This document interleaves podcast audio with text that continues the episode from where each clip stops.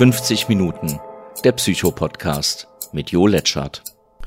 Hallo und herzlich willkommen zu diesem weiteren Podcast von 55 Minuten, der im Übrigen etwas chronologisch ist, zumindest zu den äh, letzten Podcasts, die mit dem Titel Unterbewusstsein betitelt sind. Genau, mein Name ist Jo Letschert und ich heiße dich zu diesem Podcast willkommen.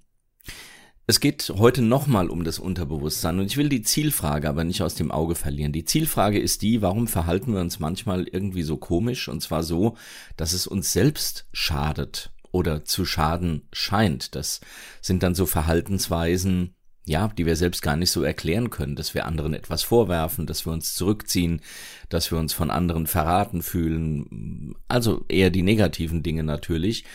Und das alleine ist erstmal natürlich unser persönliches Gefühl, das wir haben und das nicht schön ist, aber das, was daraus folgt, ist ja eben auch nicht schön, nämlich, dass wir mit anderen schwer in Kontakt kommen, dass wir uns wenig zutrauen, dass wir ja äh, ein Misstrauen gegenüber der Welt haben, das uns äh, eben auch sehr behindert, gerade wenn es darum geht, uns zu entwickeln. Und hier geht es gar nicht um den Erfolg, diesen finanziellen oder wirtschaftlichen Erfolg.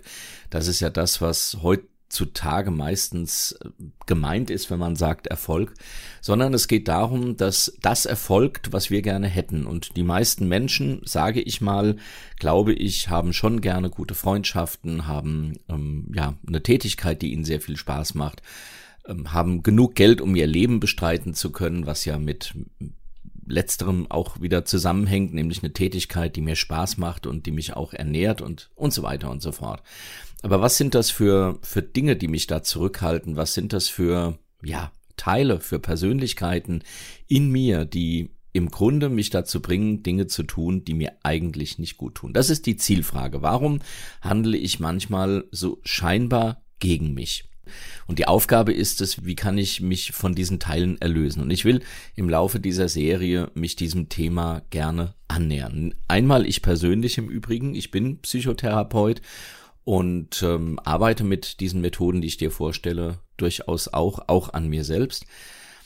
Aber ich möchte das auch Stück für Stück dir deutlich machen. Und ich glaube, eine gute Vorbereitung tut da ganz gut. Und eine, ein Hauptakteur, das ist unser Unterbewusstes. Das Unterbewusste, das ist dieser Teil, der von Hamburg nach München fährt und in München angekommen und gefragt, äh, wie, wie bist du denn so gefahren, äh, dann sagt, Weiß ich nicht. Beziehungsweise das sagt das Bewusstsein, ich weiß es gar nicht, du. Ich habe Radio gehört, wir haben uns unterhalten und plötzlich waren wir hier. Genau, weil das Unterbewusstsein regelt Gaskupplung oder, oder nur Gas und Bremse, wenn du eine Automatik hast und so weiter und so fort. Und hab da auch mal getankt, äh, ja, ja, natürlich haben wir getankt. Also das regelt all, alles unser Unterbewusstes und in diesem Falle ist das auch ganz gut, denn in unserem Unterbewusstsein, da sind diese Dinge, die wir einmal entschieden haben und wo wir sagen, das müssen wir jetzt eigentlich auch nicht immer neu entscheiden, sondern das ist entschieden. Und im Falle der Autofahrt ist es ganz gut. Stell dir vor, du müsstest dich wirklich auf diese Millionen Reize einstellen, die da beim Autofahren bei einer Geschwindigkeit von 120, 30, 40, keine Ahnung, wie schnell du fährst auf der Autobahn, die da auf dich einprasseln. Du würdest ja verrückt werden. Dann müsstest du noch kuppeln, dann müsstest du bremsen, dann müsstest du Gas geben, dann müsstest du auf die Schilder achten, was du zu beachten hast, also Geschwindigkeit etc. Dann noch einem Gespräch folgen von deinem Beifahrer und vielleicht noch äh, über die Freisprechanlage natürlich telefonieren. Also kurzum, das könnte dein Geist alles gar nicht schaffen, sondern dein Geist, der sortiert natürlich aus an Reizen, je nachdem wie deine Filter gesetzt sind und äh, präsentiert dir dann nur das, was er für richtig und gut hält. Das ist wie gesagt im Falle des Autofahrens ganz gut. In anderen Fällen ist es äh, nicht so ganz gut. Und die Frage ist, wie, wie kommen wir denn überhaupt zu solchen scheinbar boykottierenden Einstellungen, die aus dem Unterbewusstsein wirken, ohne uns zu fragen? Und das ist ja genau das. Das Unterbewusstsein könnte jetzt ja sagen, mh, hm, du lehnst diese Person ab, weil du sagst, die will dir was. Äh, aber sag mal, das ist so ein, so ein Ding aus, aus, aus dem dritten, vierten, fünften Lebensjahr. Ich will dich einfach nur mal darauf hinweisen. Äh, magst du wirklich so über diese Person denken, weil du bist jetzt ja erwachsen? Ja, das macht das Unterbewusstsein nicht, sondern das Unterbewusstsein, das geht genau nach diesen Entscheidungen, die mal getroffen wurden. Und wenn man von Entscheidungen, die mal getroffen wurden, spricht, dann ähm, hört sich das so an, als würde man das wie bei in einem Restaurant ganz bewusst machen. Also was möchten Sie essen? Hm, da hätte ich gerne die, keine Ahnung, die Bratkartoffeln mit Spiegelei oder wie auch immer. Und wenn das dann kommt, dann weiß ich, ja, das kommt, weil ich es bestellt hatte. So einfach ist das. Äh, das ist eine normale Entscheidung, wie wir sie treffen. Die meisten Entscheidungen, die haben wir aber schon lange getroffen. Und ich will mal eine Geschichte aus, aus meinem Leben erzählen oder auch aus dem meiner Eltern. Und ich sage jetzt mal bewusst Eltern, die hatten beide eine, eine recht ähnliche Geschichte. Und eine Geschichte davon ist Flucht. Und diese, meine, meine Mutter war auf der Flucht. Da war sie allerdings drei, vier Jahre alt. Das war nach dem Krieg, die lebten in Mecklenburg-Vorpommern und das war dann ja die SBZ, die sowjetische Besatzungszone. Ihr Haus war damals auf jeden Fall besetzt von sowjetischen Menschen, das heißt aus der Sowjetunion. Die haben dort Bevölkerung hingebracht und haben gesagt, wir bevölkern jetzt dieses Land so ähnlich. Also auf jeden Fall lebten da fremde Menschen um die Nationalität geht's gar nicht. Es war Krieg und äh, es gab Alliierte und die haben Deutschland glücklicherweise von denen befreit, naja, die Deutschland eh schon kaputt gemacht hatten. Aber das ist ein ganz anderes Thema. Kurzum, ähm, meine, meine Mutter war damals, wie gesagt, eins, zwei, drei, vier Jahre alt. Also sprich, sie wurde dort geboren, sie wurde nach dem Krieg geboren, sie kannte das also gar nicht anders. Und diesen Menschen gegenüber musste man sehr misstrauisch sein. Man musste es, weil sie wollten einem auch nicht unbedingt Gutes. Das war irgendwie auch gar nicht so weit hergeholt, denn immerhin haben die Deutschen ja doch einigermaßen Schaden angerichtet in der Welt und waren natürlich nicht gelitten. Und dann im Alter von drei, vier Jahren beschloss äh, ihre Mutter mit meiner Mutter, also meine Oma mit meiner Mutter, zu fliehen. Das heißt in den Westen. Und da war Hamburg das Ziel. Das ging dann auch zweimal daneben und beim dritten Mal funktionierte es mit einem Boot über die Oder. Das war dann auch nochmal sehr gefährlich.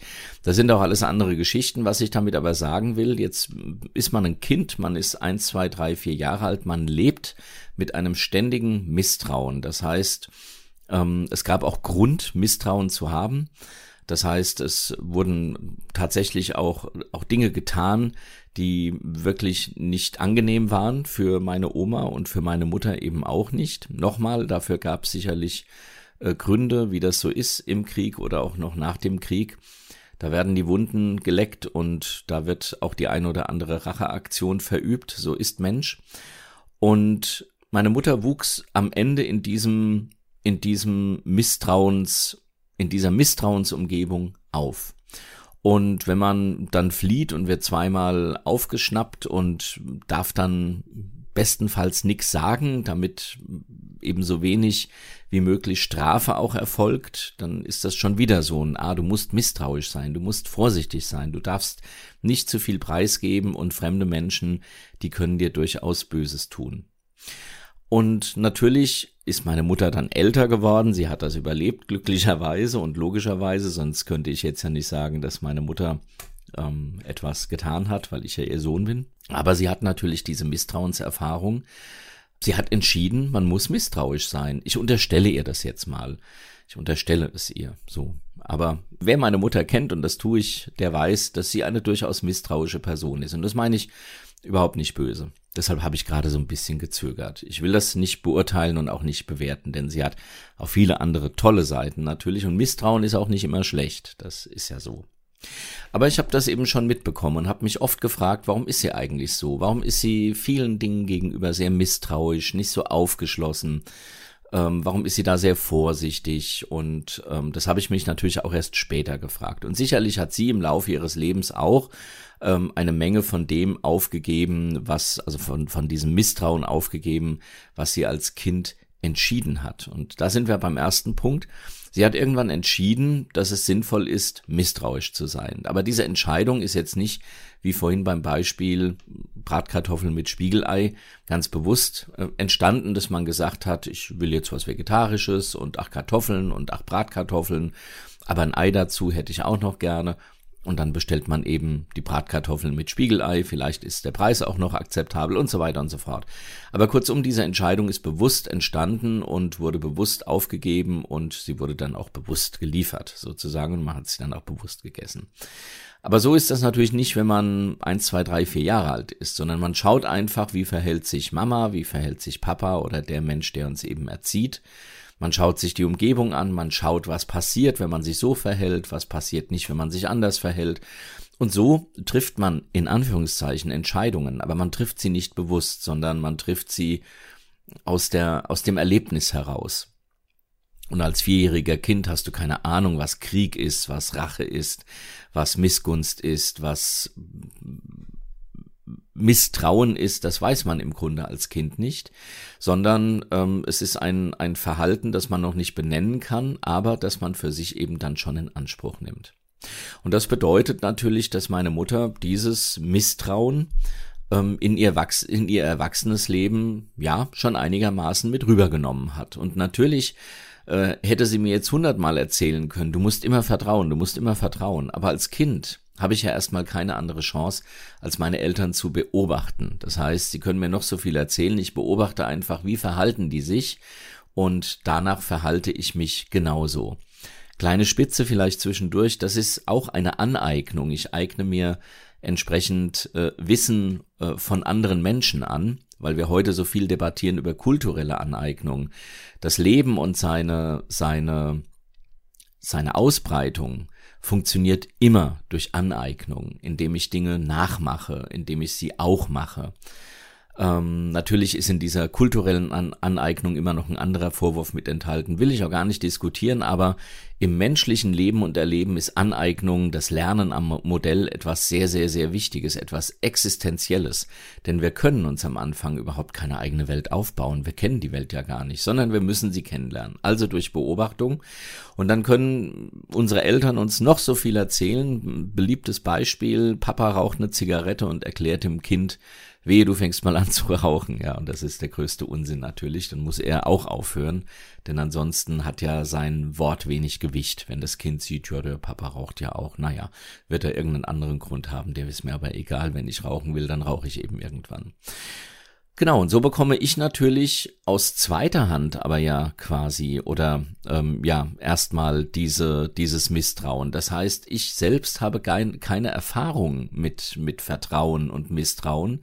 Ich sehe aber sehr wohl, dass andere Menschen, die offenbar viel Erfahrung mit der Welt haben, weil es meine Eltern sind, dass die der Meinung sind, man muss misstrauen. Das heißt, ich selbst habe vielleicht gar nie die Erfahrung gemacht, aber in dem Moment, wo ich natürlich misstrauisch bin, habe ich ja auch die misstrauische Brille auf. Das heißt, in dem Moment schaue ich aus diesem Riesenangebot, das mir die Welt liefert, und picke mir genau das raus, was meinem Weltbild entspricht. Und das ist, ha, siehste, zum Glück habe ich da mal nicht. Dem habe ich misstraut. Und die Realität oder die Wirklichkeit zeigt mir, das hat sich gelohnt. Weil ich die Dinge eben oft dann eben genau danach interpretiere, was in meinem Geist über die Welt an Wissen ist. Das heißt, meine Mutter hat die Erfahrung gemacht, man muss misstrauisch sein. Was sie nicht wusste, ist, dass das erstmal immer noch Krieg ist, in dem man da lebt oder, oder direkter Nachkrieg. Und da ist Misstrauen eine ganz normale Sache. Da verhält man sich nochmal völlig anders, als man sich, als, als man sich in Friedenszeiten verhält. Das konnte meine Mutter nicht wissen. Und was sie dann auch verpasst hat, was, was jeder, ich auch, also was, was nahezu alle Menschen verpassen, ist, dass man nach Möglichkeiten sucht, im späteren Leben wirklich Stück für Stück mal zu schauen, welche dieser Merkmale, welche dieser Einstellung ist denn überhaupt jetzt noch sinnvoll. Dann wäre sie draufgekommen, Misstrauen ist es nicht. Im Gegenteil, jetzt muss ich anfangen zu vertrauen. Ich will mein eigenes Leben aufbauen. Wir haben Frieden.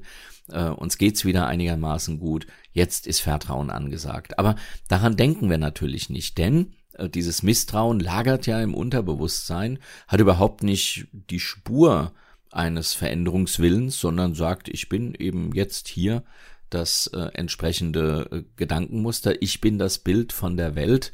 Dieses Stückchen, das stimmt. Ähm, und wir müssen jetzt keine Energie mehr drauf verwenden, dass wir das entsprechend ändern.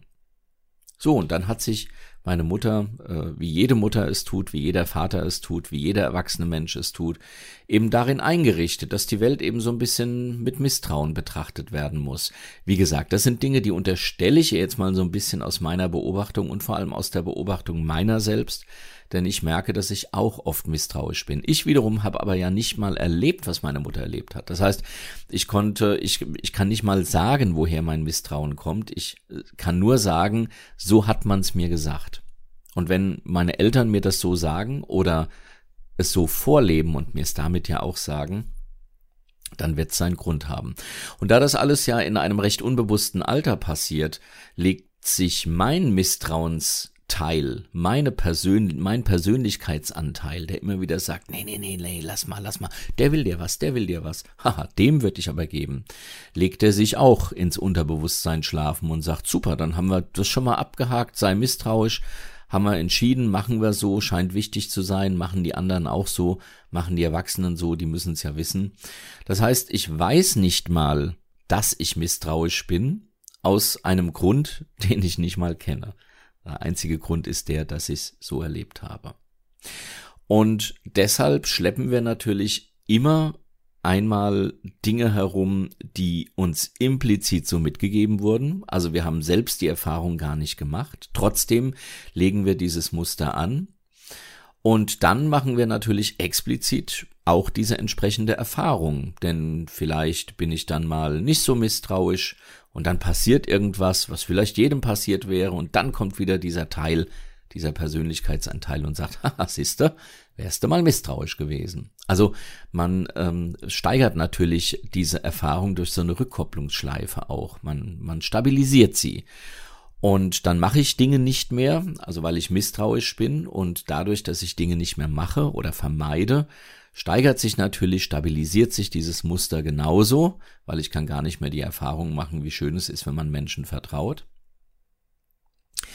Und so wird eben ein Muster immer stärker und das ist vielleicht auch der Grund, warum man mit dem Alter unter Umständen, wenn man mehrmals die Chance verpasst hat, sich seiner Muster auch mal zu bewusst zu werden und sie zu verändern, dann passiert es im Alter vielleicht, dass sich solche Muster verstärken, dass man immer misstrauischer wird. Und darum geht es in dieser ganzen Folge. Und deshalb wollte ich dir nochmal die Entstehung von solchen Mustern und die Stabilisierung von solchen Mustern ans Herz legen oder nochmal erklären. Und was du tun kannst, ist tatsächlich mal zu schauen, wo tust du Dinge, die dir keinen Spaß machen, die du für sinnvoll erachtest, aber die dich eigentlich am Leben behindern. Also Misstrauen beispielsweise ist sowas. Wo bist du misstrauisch und ist das bei dir so ein Muster? Also merkst du, ja, das stimmt. Ich lasse wirklich wenig Leute an mich ran, weil ich oft auch sage, nee, jetzt wartest du erstmal. Und schau dir mal deine Sprachmuster auch an. Ach ja, da wäre ich aber vorsichtig. Also nur wenn du solche Dinge oft, oft sagst, dann kannst du überlegen, ja, bist du auch oft vorsichtig bei irgendetwas und ist das vielleicht schon so ein Muster, wo du merkst, das ist, das ist ein Misstrauen und weißt du, wo es herkommt. Das allerdings ist für den späteren Verlauf, wie wir dann feststellen werden, gar nicht so sehr äh, wichtig. Das heißt, ich möchte dir später dann eine Technik vorstellen, bei der du gar nicht so genau wissen musst, wo das herkommt, das Muster, sondern wo es wirklich darauf ankommt, dass du erkennst, wo Dinge sind, die dich wirklich davon abhalten, einfach dein Leben so zu leben, in Ruhe und in Frieden, wie du es leben möchtest. Und das sind eben genau die Muster, die zum Teil sinnvollerweise, für den Beginn sowieso sinnvollerweise, aber je älter wir werden, oft immer sinnloserweise da in unserem Unterbewusstsein dümpeln und ähm, uns ja, Dinge äh, aufzwingen, Verhaltensweisen aufzwingen, die wir heute gar nicht mehr brauchen, weil wir uns um uns selbst kümmern können. Damals, als wir eins, zwei, drei, vier, fünf Jahre alt waren, konnten wir das nicht. Heute können wir das. Und es geht eben darum, diese Muster ausfindig zu machen und mit ihnen zu arbeiten und vielleicht bestenfalls sie oder die Teilpersönlichkeiten, die sie tragen, davon zu überzeugen, dass sie sich eigentlich jetzt auch anderen Aufgaben widmen können, die uns allen etwas besser tun, als zum Beispiel Misstrauen. Das also nochmal zum Thema Unterbewusstsein und dann bedanke ich mich erstmal für die Zeit. Ich hoffe, du konntest für dich ein bisschen was mitnehmen. Wenn du Fragen hast, jo.letschert.net auf der Webseite letschert, L-E-T, S-C-H-E-R-T.net findest du auch ein paar andere Sachen von mir. Und wenn du mit mir in Kontakt treten willst, dann mach das einfach so. Sei es, dass du vielleicht Heilpraktikerin oder Heilpraktiker für Psychotherapie werden willst, das bin ich nämlich und bilde Leute darin aus und bereite sie auf die Prüfung vor, coache sie, aber ich coache sie eben auch, wenn es darum geht, ja, ein, ein Feedback, eine Rückmeldung zu der ein oder anderen Krise, die du vielleicht gerade durchlebst, zu bekommen. Und das Ganze findet auch online statt. Also melde dich gerne bei mir oder höre den nächsten Podcast oder gib diesem ein Like oder abonniere mich oder mach einfach gar nichts von dem und lebe dein Leben auf jeden Fall so glücklich, wie du es leben kannst. Vielen Dank, bis zum nächsten Mal. Ciao, ciao, dein Jo.